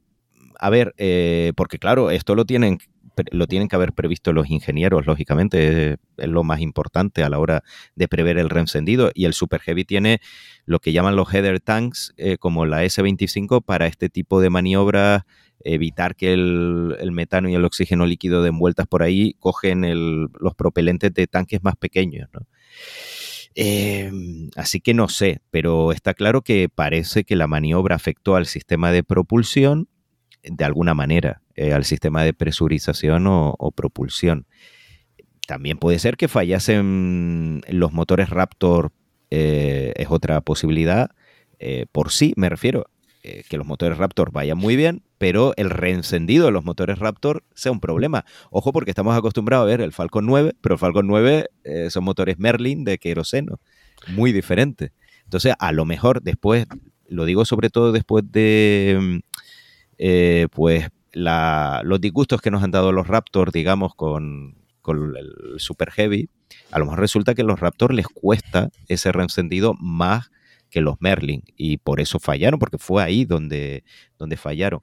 Pero bueno, yo me inclino, esto por especular, yo me inclino más porque esa maniobra afectó de alguna manera al sistema de presurización de los tanques. Lo digo porque uno de los motores centrales que, que estaba encendido falló luego. Entonces no se tenía que reencender, ya estaba encendido y sin embargo falló de los tres motores centrales. Entonces, bueno, eh, está claro que algo pasó ahí con esa maniobra. ¿Cree que pudo haberse producido alguna fisura en, en el tanque y que a raíz de la despresurización se activara el sistema de autodestrucción? Claro, el sistema de autodestrucción se activó, está claro, porque la trayectoria no era la, prevista. el parámetro de vuelos no eran los previstos y, se activó sin motores. O sea, vio el sistema mm, de, control que no había los motores suficientes para regresar a donde tenía que regresar y se activó que ese es otro éxito, hay que recordarlo de este vuelo, porque un gran problema del anterior vuelo, que eso se detectó su seriedad, sobre todo semanas, bueno, días después, fue que el FTS no había funcionado bien Y eso a la FAA no le gustó absolutamente nada, no le gustó un pelo, porque tener el mayor cohete del mundo que se te puede caer encima y no funciona bien el sistema de destrucción, y aquí, sin embargo, sí funcionó tanto el del Super Heavy como el de Starship. En fin, ya Es- lo, lo sabremos, es- lo sabremos. Eh, ¿Está claro que fue el sistema de autodestrucción quien acabó con la primera etapa? Eh, según SpaceX, sí, por Vale. lo donde yo sé, sí. Vale. Si, si está confirmado, vamos a ver, es que una, una posibilidad que, se- que sería posible fuera que el anillo, el este famoso anillo, ah, entre las dos etapas hubiese funcionado mal y que al encender la, la segunda etapa dañase a la primera y luego hubiese problemas. Pero eh, cuando uno se da cuenta de cómo es la geometría, ve que efectivamente donde ocurren la- las primeras explosiones es donde están los motores. Aunque la segunda explosión, que es ya la terminal, sí que ocurre más bien en la parte superior. Claro, porque Eh, el FTS lo que te hace es juntar los tanques, ¿no? Para Los tanques de oxígeno y metano para que haya una deflagración y se reviente todo bien en cachitos. Una explosión preciosa, por cierto. Efectivamente, eso iba a decir. Impresionante. Sí, porque era al Eh. amanecer y la iluminación era muy... Hay algunas imágenes, fotografías y demás que es como, wow, pedazo de fuego artificial. Un, eh, unos fuegos artificiales un poco caros, la verdad. Pero bueno. Mm, vale, y entonces nos queda, nos queda la segunda etapa, ¿no? La Starship, que continúa su, su, su trayectoria, eh, pero ya no tenemos imágenes de ella, porque se va alejando demasiado y desde los telescopios que utilizan la- las cámaras desde el lugar de lanzamiento se, se va perdiendo pero en determinado momento no solamente se pierde de forma visual, sino que además se pierde la telemetría. Cuando uno se fija muy bien en las imágenes, porque no está nada claro, no, no es, no es, eh, no es, eh, no es nítida, no, no hay contraste, sí que parece ser que se observan como unas eh, nubes, unos gases en la posición donde debería estar el brillo de los motores, ¿no?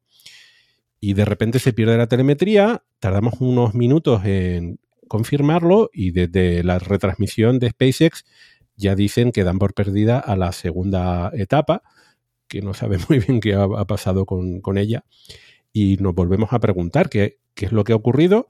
¿Ha sido una explosión controlada o ha habido algún problema? Y en este caso, la verdad es que a mí me surgen muchas dudas porque no, no hay imágenes en las que podamos ver exactamente qué, qué es lo que ha podido ocurrir para al menos eh, tener alguna idea. Y con lo bien que había, yo entiendo que encender 33 motores es mucho más complicado que encender la Starship, entonces no entiendo muy bien qué problema han tenido con, con Starship. Bueno, se vio un consumo excesivo de oxígeno líquido, parece ser, Mm. antes de la pérdida, pero sí que aquí no tengo ni idea de lo que pudo pasar, porque aparentemente no iba todo bien y era simplemente quedaba medio minuto, ¿no? Para terminar el encendido de los Raptor. Así que solo sabemos que se activó también el FTS, el sistema de destrucción, y a la porra con la... con, Con todo. Sí, pero es curioso porque ya se daba por sentado que todo iba a ir bien, ¿no? La gente Sí. incluso se relajó, ¿no? Mira, ya está en velocidad de crucero, perfecto, ya casi, y boom. Y como yo soy un poquito más mm, cuñado, a mí me lleva a pensar que también está relacionado con la separación en caliente. Al final lo hemos dicho. Eh, Podría es- ser. Es una apuesta, ¿eh? por supuesto que no tengo ni idea de qué pasó, pero al final estamos hablando justamente de ondas de choque, de vibraciones, Claro. de algo Hmm. que hasta ahora la Starship no había sufrido y de repente la sufre y Hmm. bueno, aunque aguante un poquito más, hay misteriosamente una pérdida de oxígeno líquido que puede ser perfectamente por una rotura en, en- en- en los, en el combustible, en los, en los depósitos y, al- y finalmente se activa eso y explota. Entonces, eh, esa maniobra ahora me parece a mí crítica.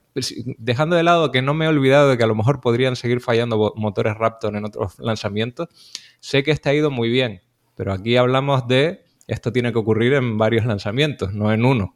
Tiene que ocurrir en... Tenemos que empezar a pedir fiabilidad, ¿no? De lo que va todo esto. Entonces, me quedo más tranquilo con la primera parte, que me parecía muy complicada, pero todavía no... No, pero eso es un, un apunte súper interesante porque si efectivamente eh, tanto la Starship yo veo más probable que la separación en caliente afecte a la Starship porque al fin y al cabo los motores de la Starship están pegados ¿no? ahí que al mm. Super Heavy. Eh, pero bueno, no descarto nada porque no tengo ni idea de lo que pasó. Em, pero si la separación en caliente es el causante de la pérdida de al menos la Starship, entonces mm. hay un problema. Mm. Hay un problema de diseño. De diseño eh, gordo. Pero, pero pero en todo, bueno, de diseño yo no lo veo gordo, en el sentido de que si el problema es la separación en caliente, no hace separación en caliente y, te has quitado el problema de encima. Claro, pero si no hace separación en caliente, hablamos de un rediseño y por lo tanto mm, de otra mm. vez volver a probarlo todo porque es, un rediseño. En, mi opinión, en mi opinión, eh, está claro que SpaceX quiere recuperar la primera etapa. Salen caras, eh, aunque las construye como churros, pero salen caras sería mucho mejor recuperarlas que no, las, que, las puedan recuperar. Y probablemente sea incluso eh, crítico, ¿no? Crítico en el sentido de que para todos los planes que hay, si no hay recuperación de etapas, llegar a la Luna es complicado.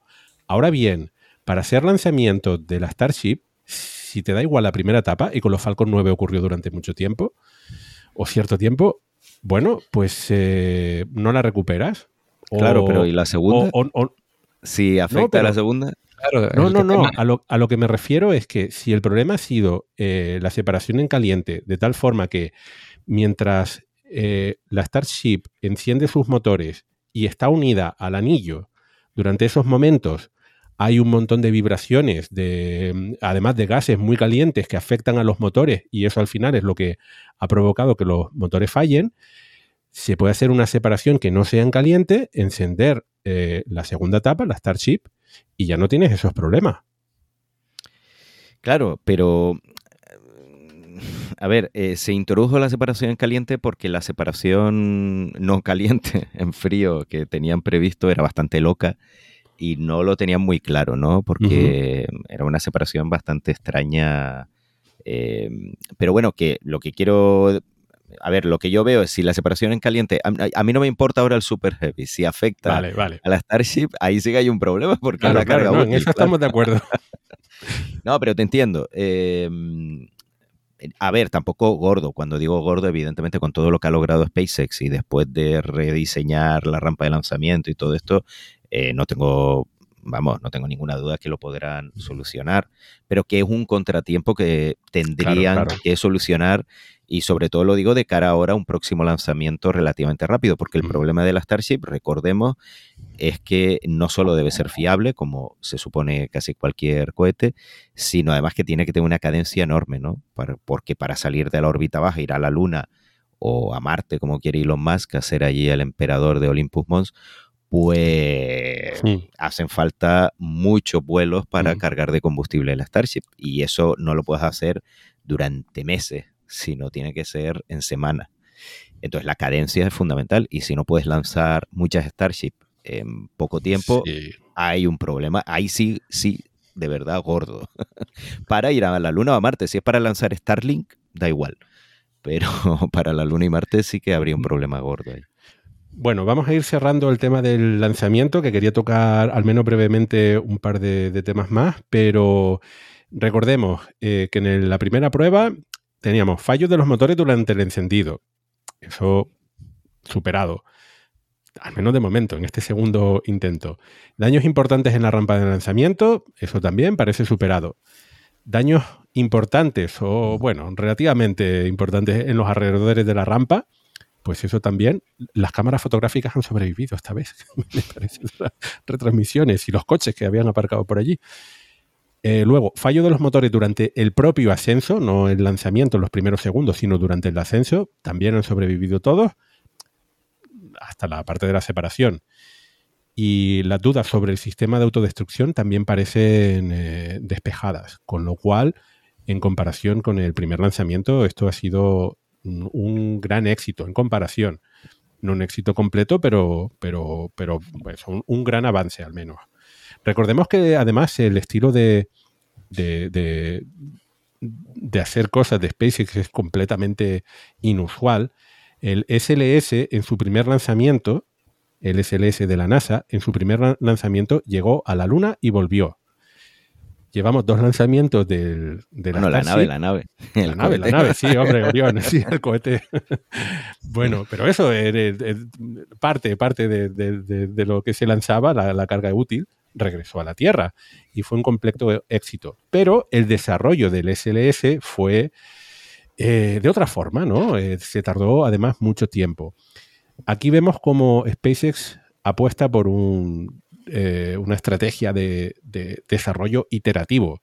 Entonces ellos van probando y no les importa explotar cosas porque entienden que van aprendiendo por el camino. Por eso una explosión del SLS hubiese sido un completo desastre. Estas explosiones no son un completo desastre, son pruebas y para eso las, hacen, no, no estaban esperando un completo éxito comento esto porque es cierto que sea, algunos medios de comunicación han puesto ahí algunos titulares en los que quizás eh, parte de, sus, eh, de su audiencia pues se la ha llevado a equívoco, ¿no? Pero yo, em, yo lo entiendo en parte. Me refiero que, em, claro, toda la gente, así como nosotros, Espacio Trastornados y tal, han, han, criticado mucho a la prensa porque dice, es que es un fallo, es que si no sé qué. Pero yo entiendo que visto desde fuera, eh, tú ves que lanza esto y revienta y luego te dices, no, no, pero ha sido un éxito y te queda como, ¿cómo? ¿Qué me estás contando? Quiero decir, yo por una vez em, quiero aquí hacer de abogado del diablo de los, de los periodistas. Mira que se equivocan, no, es normal, ¿no? Porque todos nos equivocamos en las cosas que no sabemos yo lo que sí disculpo menos son cosas que puedes eh, saber viéndolo con, en dos o tres clics, ya tienes la información. Eso sí que me, cabrea más.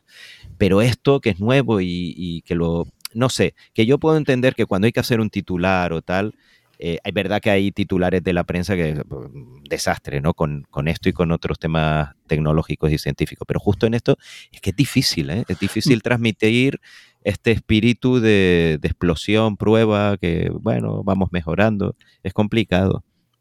Éxito parcial. Sí, de, luego poner calificativos a una prueba de esta, sobre todo eso, si no estás muy metido en el ajo, pues puede ser complicado y te puede llevar la tentación de, al ver la, explosión, dices, madre mía, pues les ha petado el cohete, qué mal todo. Pues bueno, es comprensible en alguna ocasión hemos hablado de fraquéxito, ¿no? Fraquéxito, eso está bien. Entonces, pero, un ejemplo es mi madre. Estuvo viendo este lanzamiento y, otro, el, y el anterior dice, y me decía, es que yo no entiendo nada porque está todo el mundo aplaudiendo, los de SpaceX, los empleados, todos contentos, y luego me entero que aquello ha explotado. pero es que yo no entiendo nada. y, y le doy la razón le doy la razón a mi madre, como debe ser, porque pues es complicado. Que volvemos. Estos eran fuegos artificiales, entonces cuando explota la gente aplaude, igual que aquí en la playa de las canteras. Lo que te dice, un poquito más caro.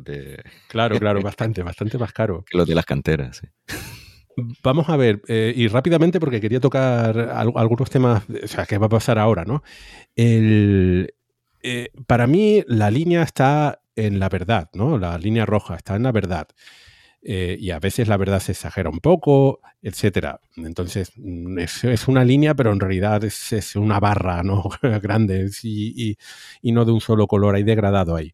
Vale. Pero cuando hablamos de si esto ha sido un éxito un fracaso, una cuestión es si ha habido explosión o no. Si el titular es el segundo lanzamiento termina en explosión, no hay nada que decir, porque eso se ajusta a la realidad. Es lo que ha ocurrido. Pero cuando uno habla de fracaso, que el segundo eh, lanzamiento ha sido un fracaso, creo que ahí eh, el titular tira más bien a la incorrección. Porque yo no creo que los eh, ingenieros de SpaceX estuvieran esperando un éxito completo de la prueba. Y además incluso se habla de prueba. Esta es la segunda prueba de integración del cohete. Y pues alguna cosa saldrá mal, que no está todo bien. Y es más, hay muchas otras versiones de los cohetes que están en construcción con cambios. Eh, también esa es información que no tenemos. ¿Qué cosas esperaban ellos que fallasen porque saben que estaban mal diseñadas y las han arreglado en versiones posteriores? Pues como son tan opacos, solamente nos podemos preguntarlo, ¿no? En fin. Imagínate por un momento que esto que hemos comentado de la separación en caliente, del problema con la presurización del combustible, ya lo tenían previsto para esta versión y dijeron, bueno, pues ya que la tenemos construida, la lanzamos, aprendemos y seguramente pete aquí. Vamos por lo menos a ver si va bien la separación en caliente o si afecta a la Starship o lo que sea, ¿no? A lo mejor la sorpresa ha sido que la Starship eh, no llegara a destino, no que el booster explotara en el aire. Así que estoy con vosotros. Eh, es todo muy relativo, nos falta información, esto es una gestión de expectativas. Y si un titular dice que fue un fracaso, pues probablemente el editor de ese sitio le cae mal Elon Musk. Eh, sería normal, pero, pero vamos, que hablando desde el punto de vista de los ingenieros, el trabajo que están haciendo es magnífico, por lo menos de momento. A mí me parece increíble que con, bueno, tiene muchos recursos, ¿eh? Y lo que comentaba antes Daniel, hace poco salió un artículo, me parece del Washington Post, eh, que ponía en solfa las condiciones de trabajo de, los, trabajadores de, SpaceX, que hay muchos con amputaciones, eh, un fallecido, muchos heridos. Entonces, eh, todo, todo tiene un precio y también hay diferentes formas de hacer las cosas, con más seguridad, con menos seguridad.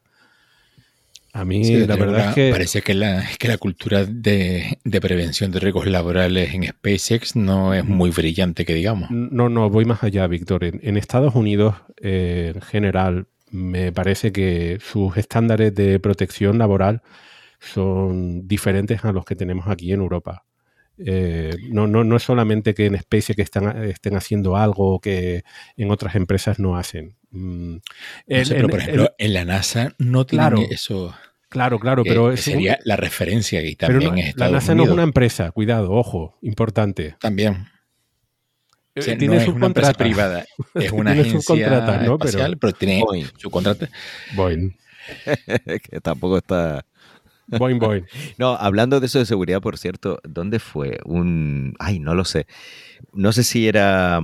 Bueno, unos japoneses eh, hablando de precisamente de esto de las técnicas de construcción de SpaceX eh, y estaban flipando, ¿no? Era un documental japonés eh, y estaban flipando de, no tanto de la seguridad, porque los japoneses son muy correctos y no querían insultar a, en este caso, Elon Musk, sino de todo, ¿no? Pero metían también la seguridad y, es, eso, ¿no? Esto en, muchos sitios sería impensable en Europa o Japón, eh, esto no, se construiría así. Le caería un paquete impresionante, ¿no? Los más. tendrían que llevarse al inspector de, mm, de trabajo en, ambulancia del Soponcio que... O en el avión de Elon Musk. lo tendrían que llevar por ahí a, soborno. Bueno, a ver, muy rápidamente. ¿Qué creen que va a ocurrir ahora con, eh, con las pruebas? Mm, hay, otros, eh, hay otras etapas construidas. Creo que Elon Musk estaba comentando hoy además que en pocas semanas podrían estar reparando, ya reparada la, rampa de lanzamiento para, para la siguiente prueba. ¿Qué es, lo que esperan que suceda ahora? Eso es importante, ¿eh? porque lo, que hablábamos antes de la cadencia. Entonces, la NASA, que son los que están vigilando todo el tinglado, Elon Musk está actuando para, como siempre, él actúa para un público determinado, que no, son, no somos nosotros ni los frikis de X, sino la gente importante. Y en este caso, uno de su, de, digamos, de su público principal es la NASA, porque es el cliente principal de, de Starship en estos momentos. Y lo digo porque la NASA em, está muy preocupada, o bueno, una de las cosas que tiene que demostrar el sistema Starship, no solo lo que decíamos antes, fiabilidad, sino cadencia. Entonces, el, lema para esta siguiente misión, y es el que ha transmitido ya Elon Musk a, sus trabajadores, es que eh, la siguiente combinación, que va a ser la nave 28, la S-28 con el B-10, tiene que despegar lo antes posible lo antes posible para demostrar que eh, pueden acercarse a esa cadencia requerida para el sistema, para um, el programa Artemisa y para todo lo demás. Entonces, eh, vamos a ver que Elon Musk efectivamente va a querer lanzar lo antes posible, va a querer lanzar el B10 y el S28 eh, lo antes posible. Ahora vamos a ver, esto ha explotado, eso significa que la FAA va a hacer una investigación, porque claro, si tú dices que tú quieres hacer X con un cohete y luego no haces X, sino haces boom, pues la FAA te va a decir, ok, pues vamos a hacer una, una investigación, porque si te explota el vehículo es por algo. Entonces, se supone que la investigación en este caso será más rápido porque no ha habido nada grave, pero eso lo puede retrasar, más los problemas técnicos que puedan tener ellos, claro. ¿Veremos algún lanzamiento antes de final de año o entre Acción de Gracias y Acción de Desgracias en este caso? y, y, y Navidades lo vemos ya, mm, lo podemos descartar. Yo no, no tengo ni idea, pero eh, mi apuesta, si tuviera que apostar, principios de enero. Sí, pa- parece fecha un poco más segura que, que ahora final de año. Vale. Y el otro tema relacionado y muy rápido está es, eh, relacionado especialmente con el tema de la cadencia. Acaba de salir, acaban de salir publicadas unas declaraciones eh, de, creo que son de, de la NASA, porque han estado calculando exactamente cuántos lanzamientos de Starship son necesarios para llegar a la Luna. Y hay cierta preocupación al respecto porque se, mm, Elon Musk había dicho que mm, no iban a hacer falta tantos. Y, ahora se habla de alrededor de 20 lanzamientos. Recordemos que para llegar a la Luna, o sea, lo que estamos viendo de, Starship, de lo que hay ahora hasta llegar a la Luna, hay todavía muchísimo por hacer. Eh, ¿Por qué? Primero, porque falta todavía eh, la versión lunar para aterrizar en la Luna. Es- Esa nave todavía no la hemos visto. Y segundo, porque hacen falta un montón de lanzamientos para eh, poner en órbita un, tanque y luego enviar eh, eh, tanques de combustible, rellenar todo ese tanque de, combustible con, otros lanzamientos y luego hacer lo propio con la Starship. Y entonces en total se, calculan en estos momentos que harían falta 20 lanzamientos. Para ello habría que utilizar tanto la rampa de lanzamiento que tienen en, en Cabo Cañaveral como la de Boca Chica y, lanzar como locos para llegar a la Luna. No, no vas a tener ahí esperando la misión durante meses, ¿no? Bien. Como decía Daniel, si la cadencia no se tiene porque el sistema no es fiable, pues te quedas ahí con un tanque dando vueltas en órbita esperando que... No, y que se, mm, se evaporan los propelentes. O sea, el- estamos hablando de metano y oxígeno líquido que están a muy bajas temperaturas y aunque el tanque, el tanque ¿no? de, de propelentes en órbita eh, tenga aislante, eh, va a haber pérdidas por evaporación. Eso es inevitable. Entonces, cuanto más tarda, más, más tienes que lanzar para... No, eso, eso es complicado. Y lo más que es verdad que eh, la cifra de 16 a 20 lanzamientos, eso fue, digamos, el, el peor de los escenarios. Es decir, que entre la comunidad SpaceX friquitil, eh, se espera que una vez que Starship esté operativa, la eficiencia del sistema sea mejor de, de lo que se dijo en su momento a la NASA, porque a la NASA había, no se le puede mentir, eso es lo que tiene la NASA, el gobierno federal, que no le puedes estar con Twitter ni con rollo, sino le tienes que dar cifras de verdad, no puede, no, pues más o menos, no, no. Entonces, eh, claro, en el peor de los casos, y la NASA tiene que trabajar con el, peor de los escenarios por si acaso, eran esos 16 o de 16 a 20, ¿no? Eh, vuelos. Pero se espera que cuando esté operativa realmente sean necesarios bastante menos. Mm, ¿Podrán ser 5? Bueno, si son menos de 10 estaría bien. Eh, pero habrá que ver. Claro, es que no sabemos la eficiencia del sistema porque todavía no ha llegado a la órbita. Así que mm, hay muchos parámetros que no sabemos. Eh, sabemos que los motores se van a ir perfeccionando, se va a hacer el sistema cada vez más eficiente, pero cuánto se puede exprimir ahí es complicado, no lo sabemos. Esas son cifras secretas que solo maneja Elon y sus ingenieros. Así que no sé. Algún oyente se preguntará por qué tantos lanzamientos, aunque hemos explicado que porque hay que hacer un trasvase de combustible. Alguien puede decir, pero en la época de los años 70 mandaron la misión Apolo y ya está, sin tanta historia. Entonces, mm, ¿de qué estamos hablando aquí? ¿Cuál es la diferencia más fundamental entre la Starship y el Eagle? Evidentemente, eh, además del tamaño. Que un pedazo de módulo lunar. no, claro, si fuera un módulo lunar chiquitito, eh, pues se mandaba lo pones en órbita baja con una etapa hacia la Luna y lo mandas para allá, que es lo que van a hacer los chinos. Pero como este es un pedazo de módulo lunar que además debe ser reutilizable, ese es el objetivo, es reutilizable en la Luna, no, no lo mandarían para la Tierra. Eso es lo que quería que recordáramos, claro. sobre todo eso, esa variable. Aún así, pues, siempre me da la sensación de que a los estadounidenses les gusta hacer las cosas a lo grande, como sus coches. es que, a ver, eh, ya hay mucha gente por ahí, eh, mucha gente me refiero a la NASA y en Estados Unidos que están diciendo, ojo, porque claro, los chinos van a lanzar un módulo lunar chiquitito en, las primeras misiones tripuladas. Y es que se nos van a adelantar, se nos van a adelantar.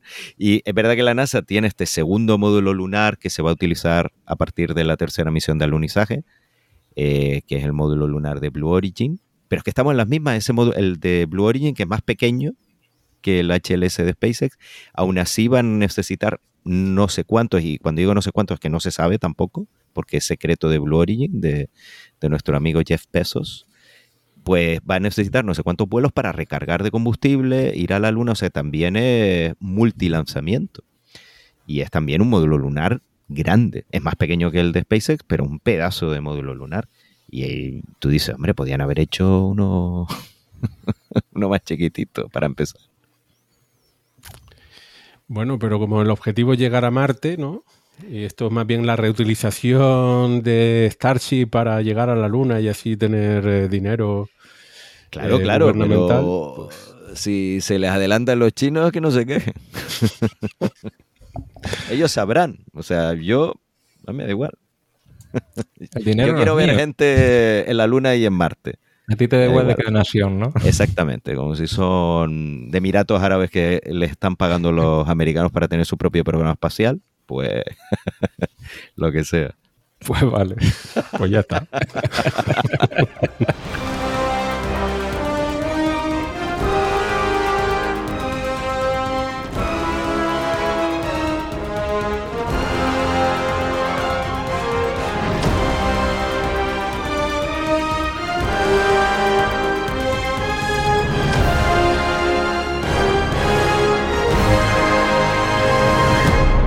Momento para eh, descubrir nuevas recomendaciones de parte de estos cuatro radionautas, aunque en esta ocasión, eh, en principio, le toca a Cavi, que luego haremos un añadido. A ver, Cavi, cuéntanos, ¿qué nos vas a recomendar en este programa? A ver, a ver.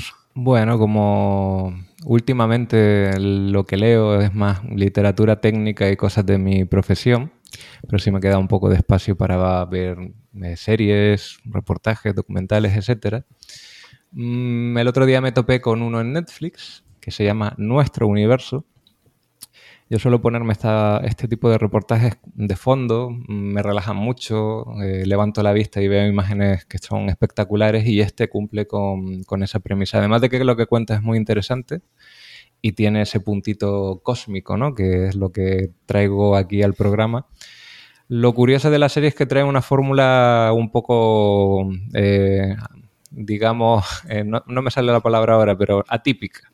Porque por un lado es un reportaje de biología, que habla de la vida de distintas especies de animales de nuestro planeta, eh, y al mismo tiempo va intercalando ese relato, esa vida de esos animales, con eventos del universo temprano. Y así avanzando pues, a lo largo de la formación de las estrellas, el sistema solar, etcétera, etcétera. Una fórmula mm, interesante, pero sobre todo lo que son las imágenes de los animales son increíbles, muy bien hechas, una factura impecable y las animaciones de mm, todo el tema cósmico y universal también muy buenas. Entonces, ese mix me ha gustado y aquí os traigo la recomendación por si queréis tener algo bonito que ver. Y por supuesto, pues didáctico. Pues segundo a Cavi porque yo también lo, he visto y me ha gustado mucho. Eh, por decirlo de alguna manera, un documental refrescante. Atípico porque el relato no es el, habitual, porque mezcla, como bien acaba de decir Cavi, la biología con la astronomía. De hecho, al principio, recuerdo que el primer episodio me, dejó un poco desconcertado porque empieza pues con, la vida de los animales. Y yo, y claro, ya te quedas así un poco, pero bueno, esto es de astronomía o, de biología. Pero luego enseguida cogen el hilo y lo, y lo empastan bastante bien. Yo creo que, lo, que el resultado final es eso, pues mm, es nuevo, es sorprendente un poco, y, pero el efecto es maravilloso. Y la belleza de las imágenes es espectacular. O sea, yo tengo todavía grabada en la retina cómo hace un seguimiento de una carrera de un guepardo con una cámara en movimiento a la, casi a la misma velocidad que el guepardo y que te quedas alucinado. Es precioso. es el capítulo 1. Muy bien, muy, muy, muy interesante. Me lo, me lo anoto. Netflix no suele ser mi plataforma preferida para documentales, pero de vez en cuando tienen por ahí, bueno, más que de vez en cuando, si uno rasca un poco entre las recomendaciones y se va a ver qué, documentales están publicando, de vez en cuando tienen, tienen algunas joyitas muy interesantes. Me lo noto, me lo noto. Bueno, vamos a ver, porque gracias a Cavi eh, por esta recomendación, queríamos eh, retomar un eh, comentario acerca de, una serie de televisión, porque han estrenado la segunda temporada, yo la daba por perdida, en el club de fans de Radio Skylab y Coffee Break en Telegram, insistieron mucho que la segunda temporada estaba bien, yo veía imposible que eso remontase, y de hecho lo hablaba con, Daniel también y, y, con, y con otros conocidos, y al final me puse a verla, viendo que todas las reseñas que estaban disponibles en internet eran positivas. Digo, vaya, veo un patrón por aquí. y tengo que decir que se, la he visto. La he visto después de perder toda esperanza. La he visto y estoy muy, muy contento. Pero que has visto, Víctor. Es que la segunda temporada de Fundación, que no. O sea, la segunda temporada de Fundación. Menuda segunda temporada. ¿Estamos hablando de una retractación de una desrecomendación? Eh, bueno, lo que había perdido yo era toda esperanza y además, porque la primera temporada me había parecido una castaña. Mm, malos personajes, malas tramas, nada que ver con la fundación, actores eh, buenísimos, completamente desperdiciados una producción eso, muy, muy buena en cuestión de, de, gráficos, eh, imágenes por ordenador, eh, vestuario, todo. Pero la historia me pareció muy floja y me parecía imposible que fuesen a remontar el vuelo, pero qué sorpresa, qué sorpresa con la segunda temporada. ¿Alguien más la ha visto por aquí? Yo voy cinco capítulos Todavía no he visto todo, pero lo que he visto me está gustando. Así que secundo lo que has dicho en base a lo que he visto. Yo la, vi, la vi. Eh, y me la vi en pocos días, en tres días, la verdad. Y la vi gracias también a las recomendaciones, no por Telegram, porque yo no hacer mucho caso a los grupos de Telegram. No, no por no la gente que está en los grupos, sino que tengo demasiado y no lo veo. Em, sino por Twitter, sobre todo, porque había mucha gente que me decía que estaba muy bien, que le diese una oportunidad, y yo, va, pero si es un truño, que no me atrevo, y no, no, que, está, que vale la pena, de verdad, darle una oportunidad. Le di la oportunidad y efectivamente no tiene nada que ver con la primera y está muy bien como serie de ciencia ficción, serie entretenida. Eh, no valoro aquí la fidelidad con la obra de Asimov, no se trata de eso. Eh, lo digo porque hay gente que a lo mejor dice, ah, bueno, pues es muy fiel a, a Simov, no va de... no, no, no. Eh, si alguien está buscando la fidelidad a la serie de, Asimov, esta no es su serie, pero como serie de, mm, ciencia ficción entretenida, original, eh, y sobre todo, pues, no sé, a mí me gustó mucho, la recomiendo y efectivamente me retracto de todo lo que he dicho. Es verdad que, bueno, de todo lo que he dicho, no, porque fui a ver otra vez la primera temporada, los últimos episodios que no los yo la dejé, ah, dejé los últimos ni, ni me molesté en verlos. Y digo, bueno, voy a verlos a ver si es que no eran tan malos y no, no, son espantosos. O sea, la primera temporada es un engendro. Yo no sé, bueno, sí, se sabe lo que pasó y tal, pero eh, se han replanteado muy bien el guion, sobre todo a nivel de guion, ¿eh? Eh, porque los personajes son más o menos los mismos. Y esta segunda temporada está muy bien, sin ser perfecta, pero a mí me gustó mucho. Hay, hay varias cosas que cambian.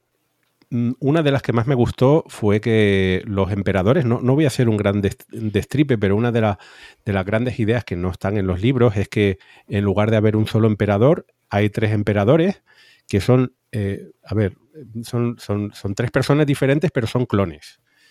De tal forma que el, emperador eh, tiene, tiene el emperador que le precede, y el emperador que le va, que le va a continuar es, eh, y han decidido clonarse para que no haya no, sea descendencia con mezcla ahí de, ADN y tal, sea, sea, puro, ¿no? Y lo interesante es que en la segunda temporada le dan una personalidad y unos objetivos bastante diferentes a, a cada uno de estos clones y eso le añade bastante atractivo a la saga. Y lo mismo hacen con el resto de, personajes. Explican mucho mejor cuáles son sus motivaciones sus objetivos y la trama además está bastante bien eh, replanteada para ver ese conflicto entre la, fundación eh, Harry Seldon y, el Imperio Galáctico. Entonces eh, nada que ver. Una pregunta que le voy a hacer a mí, aunque, aunque no la hayan terminado de ver, a mí hay algo que me saca un poquito, que entiendo que a otros eh, a otras personas no les suceda, pero me saca de la serie que la hayan rodado aquí en Canarias. Ah, sí, sí, sí, sí. Lo iba a comentar. Lo iba a comentar. Me saca muchísimo. Eh, por un lado, claro, eh, como canario te sientes orgulloso de que salga eso en, eh, o sea, que salga eso, que salgan paisajes canarios en una superproducción, ¿no? De, de este calibre. Pero a mí me saca mucho, sí, porque claro, te lo plantean como un planeta alienígena y tú dices, pero si eso es ahí en Lanzarote. Yo he estado, sí, yo he estado ahí. Es, pero no tanto. Yo he estado, en ese planeta. claro. o he comido ahí al lado, que hay un buen restaurante y no es precisamente un sitio.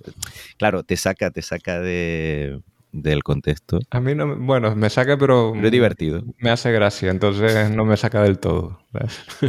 y por otra parte, eh, gracias Apple por dejarte todos esos dineros por aquí en las islas, que está muy bien, pero sí, los que, los que somos de por aquí es que no, solamente los paisajes, sino algunos de los interiores son lugares conocidos, el, Mirador de Río, en, en Lanzarote también. Eh, en fin, da igual. Eh, en todo caso, una buena remontada Así que como tiene que ver con ciencia ficción y con la fundación, con Asimov, esta segunda temporada creo que sí que la podemos recomendar. Está, está muy bien.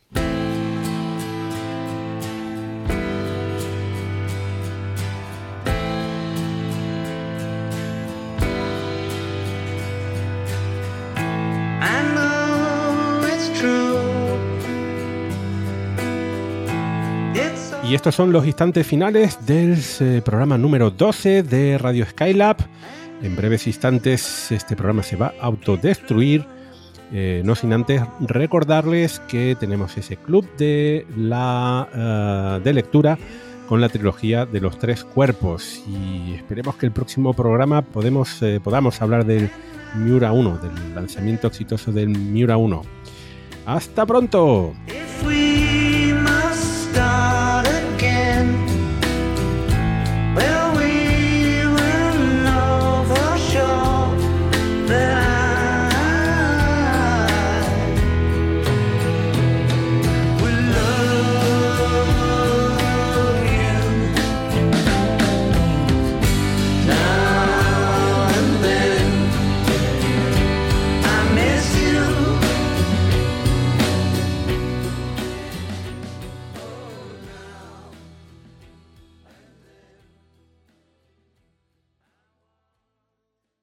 Esta es la sección de Red...